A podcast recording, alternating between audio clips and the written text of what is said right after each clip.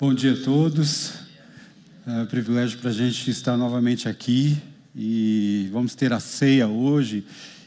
Inédito, né? A gente poder ter uh, uma ceia uh, fora do nosso protocolo, mas uh, se a gente pudesse fazer sempre isso, para nós ia ser muito bom.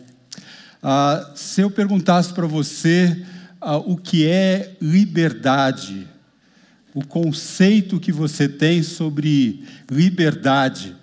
Né? Ah, havia um comercial, é, e eu vou chamar de comercial, você vai estranhar, né? É, é, a gente chamava de comercial naquela época, dos anos 80, que apregoava o seguinte: liberdade é uma calça velha, azul e desbotada, que você pode usar do jeito que quiser. Não usa quem não quer. Quem é dessa época aí? Ah, não vai ficar escondendo. Não, não, não. Né?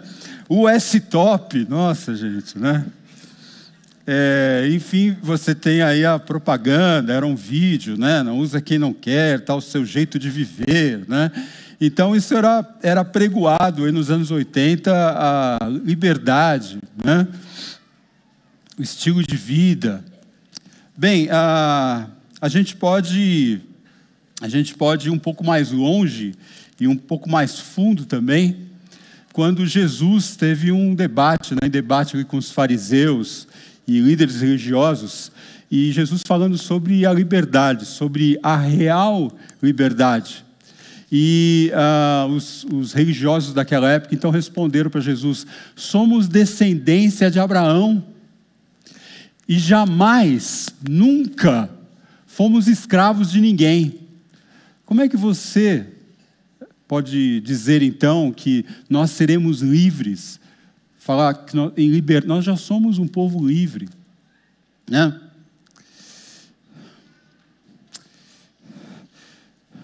Hoje nós celebramos a Páscoa, de todas as celebrações que temos como família em Cristo, talvez essa seja a nossa a mais significativa, né? pois nessa data nós lembramos da ressurreição, na ressurreição de Jesus. Somado a isso, temos tido o privilégio de domingo a domingo é, tratarmos de vários encontros de Jesus. Tivemos até aqui vários encontros, falando sobre esses encontros. Portanto, o encontro de hoje, o encontro de Jesus com a cruz e a ressurreição, tem um sentido todo especial, né? porque é, culmina, né? É, é, traz um desfecho para todos aqueles encontros que a gente viu até então. Bom, é, no domingo passado, quem esteve aqui ou quem esteve pela internet, né, tivemos o grande privilégio de sermos presenteados com a cantata de Páscoa. Foi um momento muito especial, foi incrível. Né? para quem estava aqui, ainda aquela, toda aquela emoção. Tivemos a narração, a dramatização de momentos especiais sobre a vida, morte e ressurreição de Jesus. É, essa, essa cantata, então, essa peça, ela nos servirá, na realidade, como um pano de fundo para aquilo que nós vamos tratar. Hoje teremos a oportunidade de meditar um pouco mais sobre esse assunto respondendo algumas perguntas. E aí trago para você alguns, algumas perguntas que você vá, durante a nossa conversa aqui, você vá pensando qual é, qual é o significado da cruz e da ressurreição. Né? Ah, na peça, na cantata, a gente foi vendo a encenação, a dramatização, eh, e hoje nós vamos pensar um pouco, tratar um pouco qual é o significado da cruz e da ressurreição. Qual é o propósito? Né? Por que Jesus teve que morrer e ressuscitar? Bom, ele poderia ter vindo, apregoado o evangelho e, e pronto. Né? Por que, que ele teve que morrer e ressuscitar? Quais são as implicações dessa morte e dessa ressurreição para a minha vida e para a sua vida?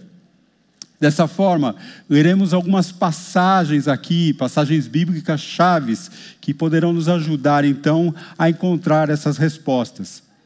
Por ora, nós vamos ficar então com a declaração que o encontro de Jesus com a cruz e a ressurreição cumpre o desfecho para a libertação, para a real liberdade da humanidade. Então, aí o encontro de Jesus com a cruz e a ressurreição cumpre o desfecho, o papel, o propósito de Deus para a real liberdade, a libertação da humanidade. E nós vamos aí ter dois, dois eventos que, que vão nos nortear para essa conversa nossa aqui: a cruz, né? primeiramente a cruz, no aspecto de morte, e a ressurreição no aspecto de vida.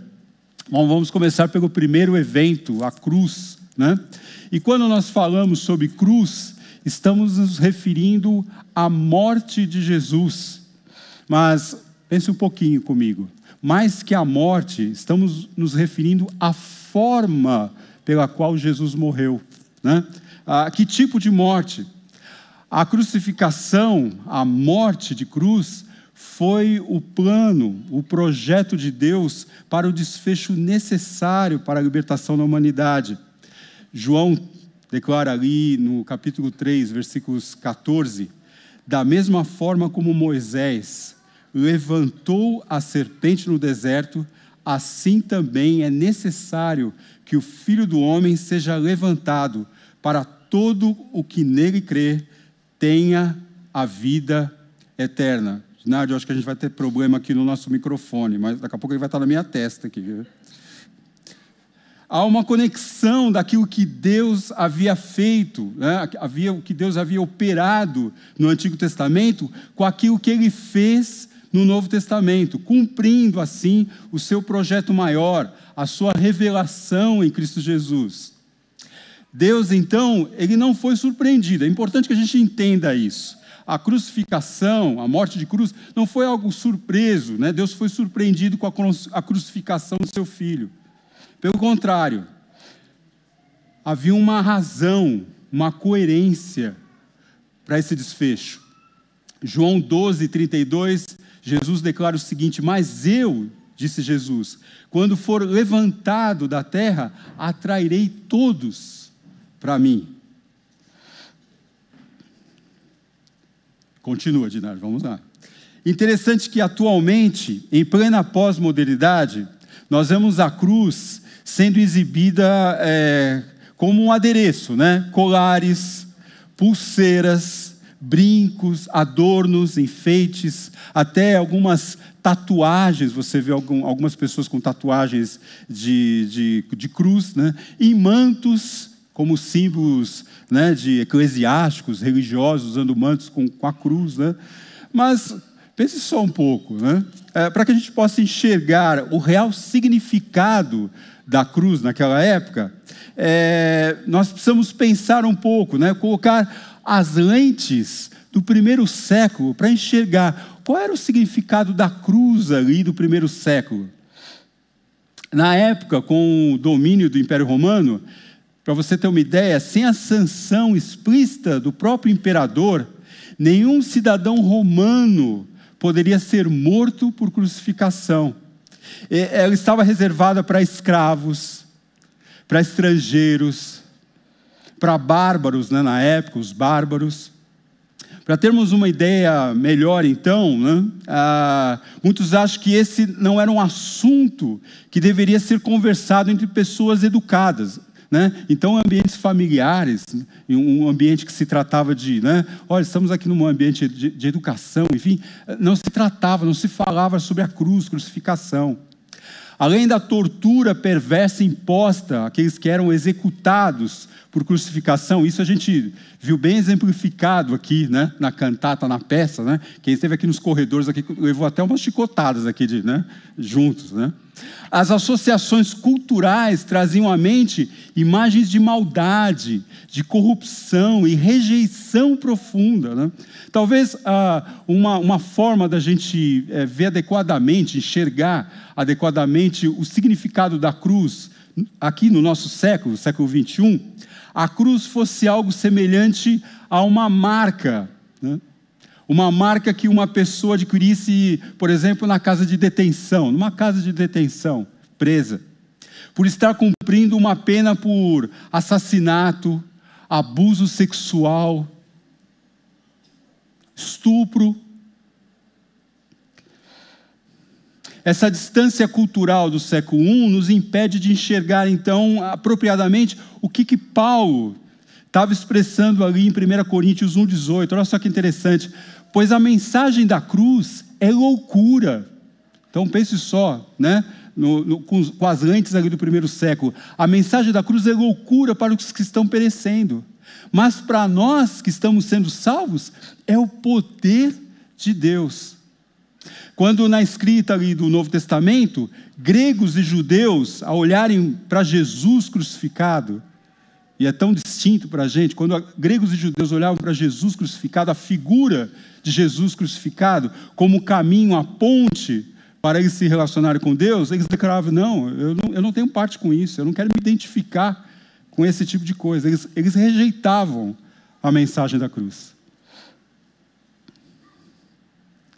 Mas a pergunta fica: por que, que Jesus teve que morrer e morrer morte de cruz? Talvez assim como eu, é, passe na sua cabeça como passa na minha, com certeza. Graças a Deus eu, eu não sou nenhum detento. Não, eu, eu, não cometi nenhum delito como esses, homicídio, estupro, abuso sexual. Eu, não, não é o meu caso. Bom, para entendermos melhor nossa real condição e o, e o papel da cruz na nossa vida, precisamos entender primeiro onde a cruz se encaixa na Páscoa, já que estamos comemorando, celebrando a Páscoa. Páscoa quer dizer passagem, então o termo quer dizer passagem. A origem desse termo vem lá do Antigo Testamento, quando os hebreus ainda estavam cativos, escravos lá no Egito.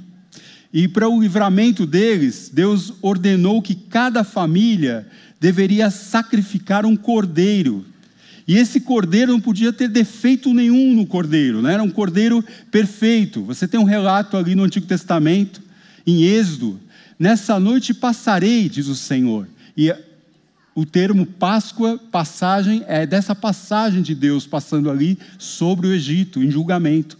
Nessa noite passarei pela terra do Egito e matarei todos os filhos mais velhos e todos os primeiros machos dentre os animais na terra do Egito.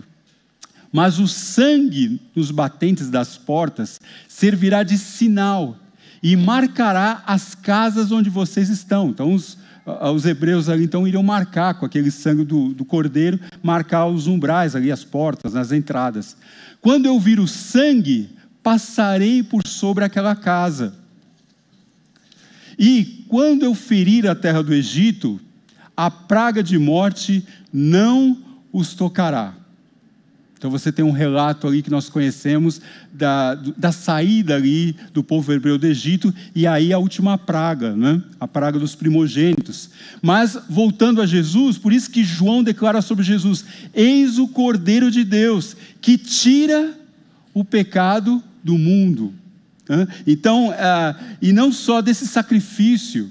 Então, Jesus aí, ele representa, né? Jesus é o desfecho, a concretização de todos aqueles sacrifícios que nós vemos ali no Antigo Testamento, pois todos prefiguravam o sacrifício maior de Cristo na cruz, e a palavra de Deus nos fala: Mas Cristo nos resgatou da maldição pronunciada pela lei, tomando sobre si a maldição por nossas ofensas. Pois as Escrituras dizem: Maldito todo aquele que é pendurado no madeiro. Né? Então, a palavra diz: Maldito todo aquele que não cumpre as leis nesse livro.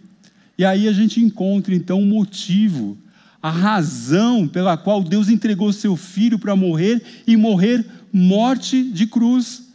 Porque pela lei de Deus, todos nós, todos nós estávamos debaixo da maldição do pecado. Então, um relato aí de Gálatas ali, Paulo em Gálatas, falando, ora, maldito aquele que for pendurado no madeiro. Então, pela palavra de Deus, todos nós, gente, todos nós somos, somos pecadores. Nós éramos escravos do nosso pecado.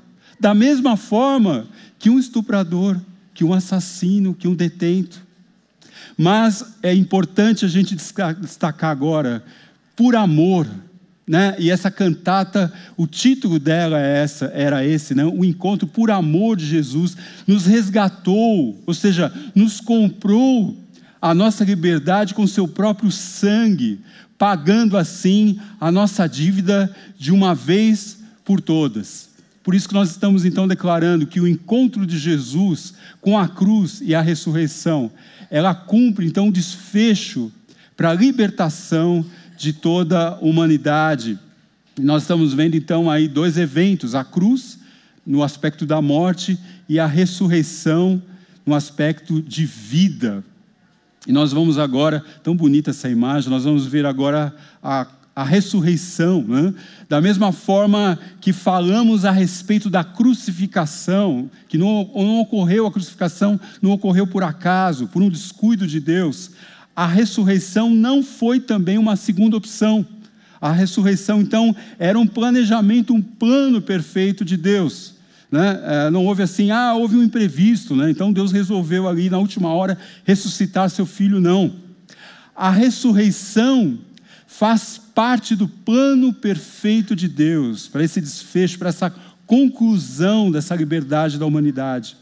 Ela foi exaustivamente predita por Jesus aos seus discípulos, né? porque Jesus ensinava os seus discípulos e lhes dizia: o filho do homem será entregue nas mãos dos homens e o matarão.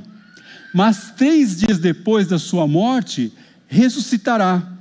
Então, o mesmo Cristo que previu sua rejeição, previu sua traição e sua crucificação, também profetizou, falou da sua ressurreição. Né? Agora, se a gente pensar bem, nós vamos encontrar ali no nosso trecho de João 18, no final do Evangelho 18, a, a, a, os personagens ali nessa ressurreição. Então, nós vamos identificar Maria Madalena, foi a primeira a ir ao túmulo, de madrugada, ainda escuro. Nossa, até arrepia, né? Você entraria ali no túmulo, ali, de madrugada, no escuro, né? Desafiador. Maria Madalena, então, foi ali a primeira a chegar no túmulo de madrugada, ainda no escuro. O que ela foi fazer lá? que, que Maria Madalena foi, foi fazer lá? É, é, é, ela, ela foi levar aromas para, como costuma, embalsamar o corpo. Ela, não estava esperando ali a ressurreição, ela foi cumprir uma tradição, levar os aromas ali para embalsamar o corpo de Jesus.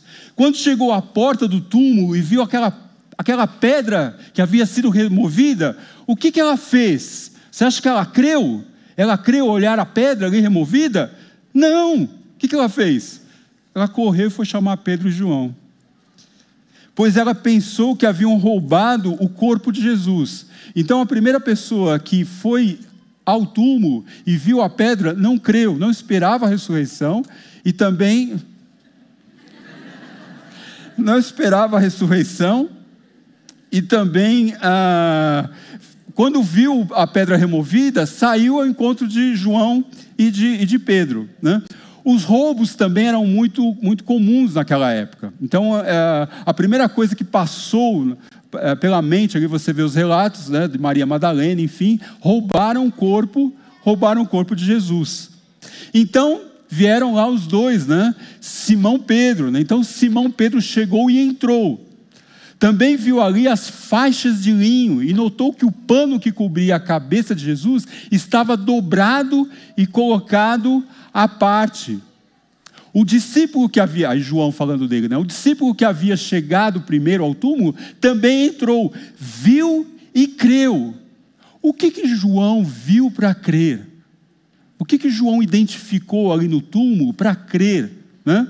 João viu os lenços que haviam sido usados para cobrir o corpo e a cabeça de Jesus vazios, um ao lado do outro. Presta atenção, isso é tão interessante. Os lenços estavam um do lado do outro.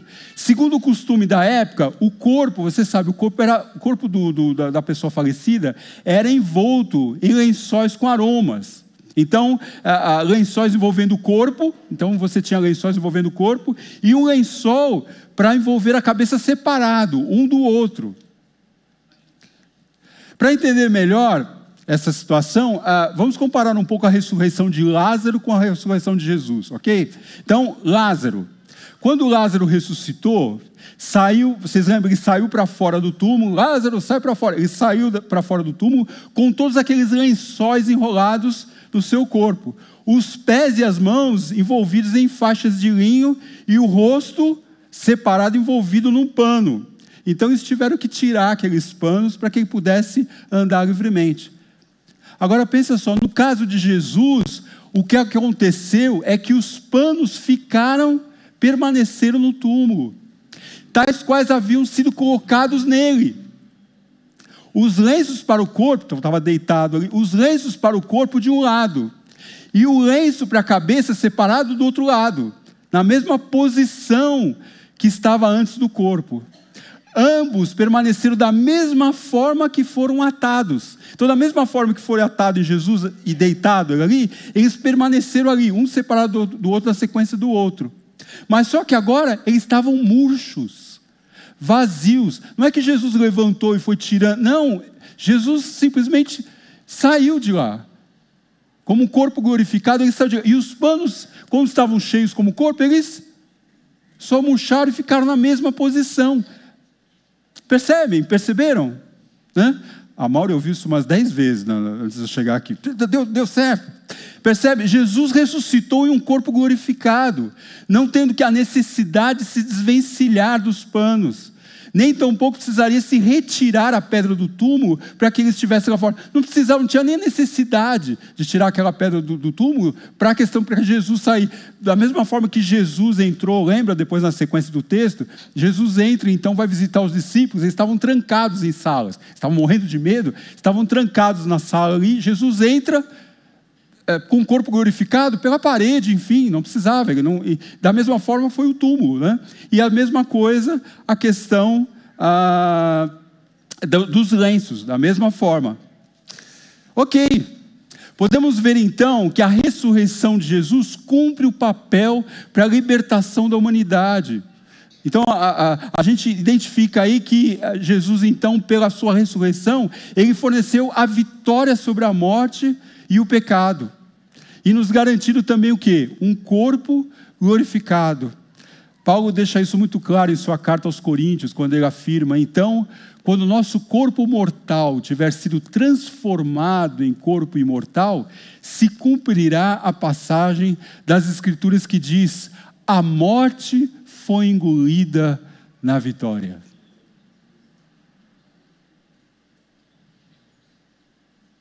É, é, é tão significativo isso, porque você, nesse tempo de pandemia, quantas famílias ah, a gente ah, presenciou velórios, falecimentos, e quantas vezes nós declaramos isso? A morte foi engolida na vitória. Ó oh, morte, onde está a sua vitória? Ó oh, morte, onde está seu aguilhão? O pecado é o aguilhão da morte que nos fere.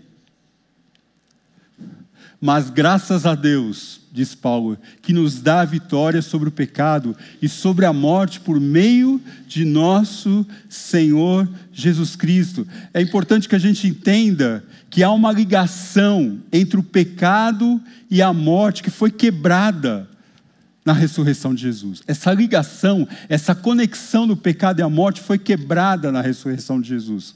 O aguilhão, né? O aguilhão o que, que era? Era uma vara, era uma vara com ponta de ferro afiada na ponta. Era usada para conduzir bois por meio de agulhadas. Né? Você queria conduzir o rebanho, você ia com aquele aguilhão, você ia ferroando, né? O, o, o, rebanho, ia conduzir o rebanho para onde você quer, queria levar aquele rebanho. É a forma que Paulo usa para exemplificar que a morte tinha em suas mãos a nossa condição pecaminosa, a nossa natureza pecaminosa, como esse aguilhão. Você é pecador. Você tem a sua natureza pecaminosa. Eu vou dragar você. Eu vou levar você como vítima de mim, da morte com esse aguilhão ferrão nos conduzindo, empurrando para ela. Não tínhamos como escapar. Nós não tínhamos chance. Nós não tínhamos a mínima chance. De novo, por amor, ao ressuscitar, Jesus neutralizou o poder da morte sobre nós. Esse poder da morte foi neutralizado na ressurreição de Jesus. Assim como foi com ele assim também será conosco. Ainda que passemos pela morte física, nós estamos falando então que então nós vamos passar pela morte física. Ainda que passemos pela morte física, assim como ele, ganharemos um corpo glorificado, incorruptível, que não mais envelhecerá nem morrerá.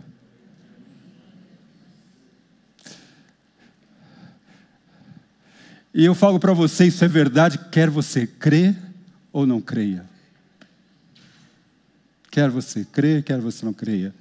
É fato. Nós estamos falando de um evento. E esse evento tem desdobramentos. Basta você crer, basta você confiar, basta você entregar a sua vida a Cristo, confiando sua vida a Ele. O encontro de Jesus com a cruz e a ressurreição cumpre o desfecho, o propósito, o plano maior de Deus para a minha e para a sua real liberdade. E não tem como hoje a gente não, não ter esse momento de podermos cearmos juntos. Nesse domingo que a gente celebra juntos como família em Cristo, não teria outra algo mais importante para nós hoje que cearmos juntos, celebrarmos a ressurreição, a morte e a ressurreição, hoje a ressurreição de Jesus. Diante de tudo que vimos, eu já vou chamar a banda aqui, diante de tudo que vimos, o Átila também, e ouvimos, tendo como pano de fundo a cantata, pensando no encontro de Jesus com a cruz e a ressurreição, temos um encontro com Jesus para cearmos juntos com Ele. Se você não pegou, esqueceu de pegar o cálice ali. A pergunta é, de novo, quem pode participar da ceia? Quem pode participar dessa mesa? E a resposta é todo aquele que, olhando para a cruz, enxerga a sua e a minha miserabilidade, a minha a sua impotência, a sua e a minha justiça própria sendo exposta, aquilo que era revelado. Aí eu, eu vou, vou, vou usar, vou lançar a mão daquele, de uma figura de linguagem da caixa preta do avião. Você e eu, olhando para a cruz, ela revela a nossa caixa preta, tudo que nós somos, os nossos defeitos, os nossos vícios de caráter, as nossas tendências. E você então que identifica com isso a graça de Deus, você olha para a cruz e ela espelha você, quem eu sou de fato, esse homem corruptível, pecador, falível, precipitado.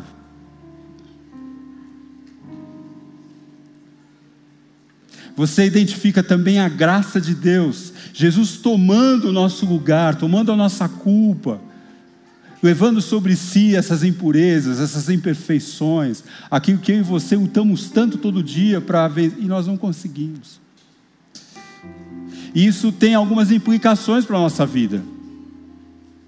Como eu enxergo a Deus, como eu enxergo a mim mesmo, como eu enxergo o outro, e como nós vamos nos relacionar como família. Eu começo a enxergar a Deus como um pai amoroso, um pai cuidadoso, que supre, que provê aquilo de maior valor para mim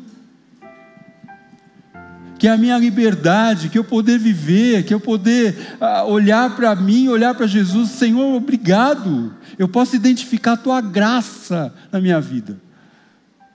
Isso cobre todas as minhas imperfeições, isso cobre todas as minhas questões, os meus achismos, as minhas inconformidades. Eu posso olhar também para o outro e identificar no outro uma pessoa tão pecadora quanto eu e abaixar a guarda, eu abaixar a arma, eu abaixar meu julgamento, abaixar meu juízo e poder olhar e tratar o outro de igual para igual. Eu sou tão pecador quanto você, você é tão pecador quanto eu. Vamos seguir juntos como família em Cristo.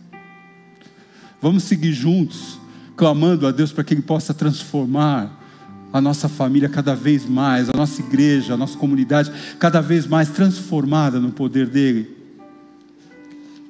E olhando para a ressurreição, eu posso identificar uma nova vida, abre uma avenida para que eu possa viver.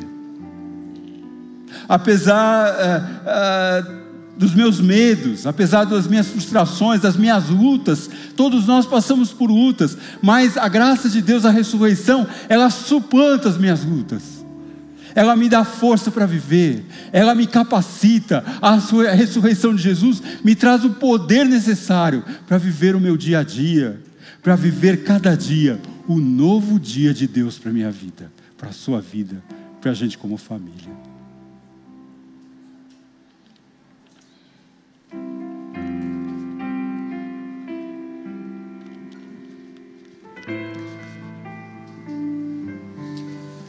Toda essa explicação tão rica, tocante que o Edu nos transmitiu,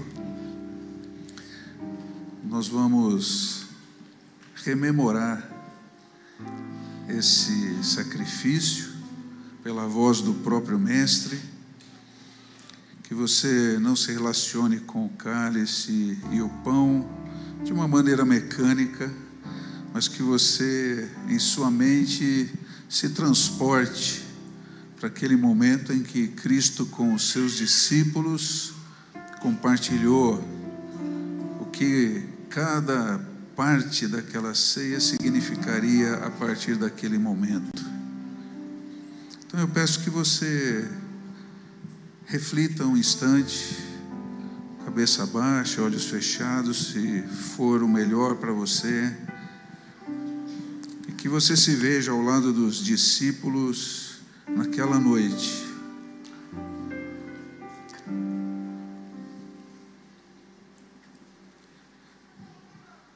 Enquanto eles estavam comendo, Jesus tomou o pão, abençoou esse pão, o partiu. Veja Jesus fazendo isso e foi passando aos seus discípulos.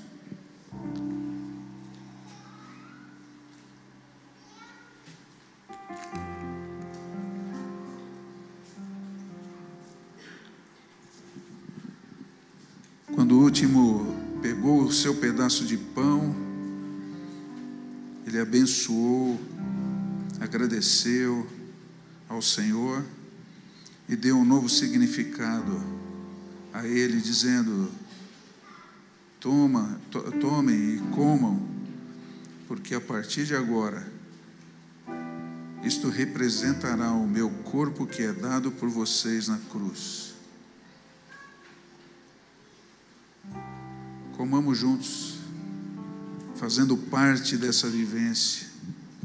Comamos juntos, sentindo o que sentiram Comamos juntos como família de Deus.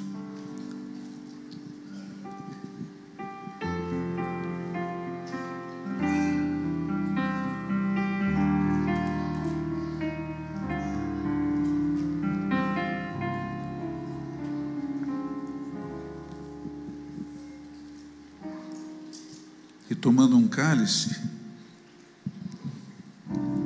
rendeu graças ao Senhor novamente e o deu aos seus discípulos.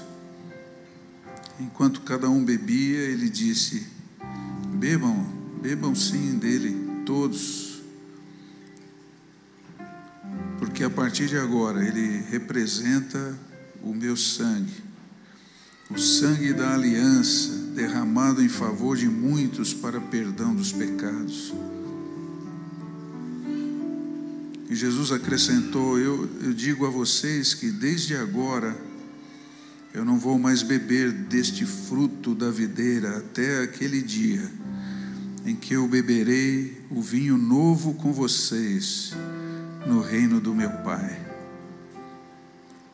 Então, não só relembramos a morte e a ressurreição de Cristo, mas também a expectativa maravilhosa, irmãos, de que em breve juntos como igreja, os salvos de todos os tempos, os que viveram a mesma experiência que nós, estaremos juntos naquela multidão, usufruindo, bebendo com Cristo, nesse mesmo ato, agora com Ele presente. Que essa esperança se renove em mim e você e alcance os seus amigos, seus vizinhos, seus colegas de trabalho. Senhor, nossa expectativa de estarmos com você o mais breve possível. Enquanto isso não acontece, nos usa para que essa mensagem, essa mensagem de amor alcance as pessoas ao nosso redor. Então bebamos juntos, como igreja, como família de Deus, como instrumentos na mão do Senhor.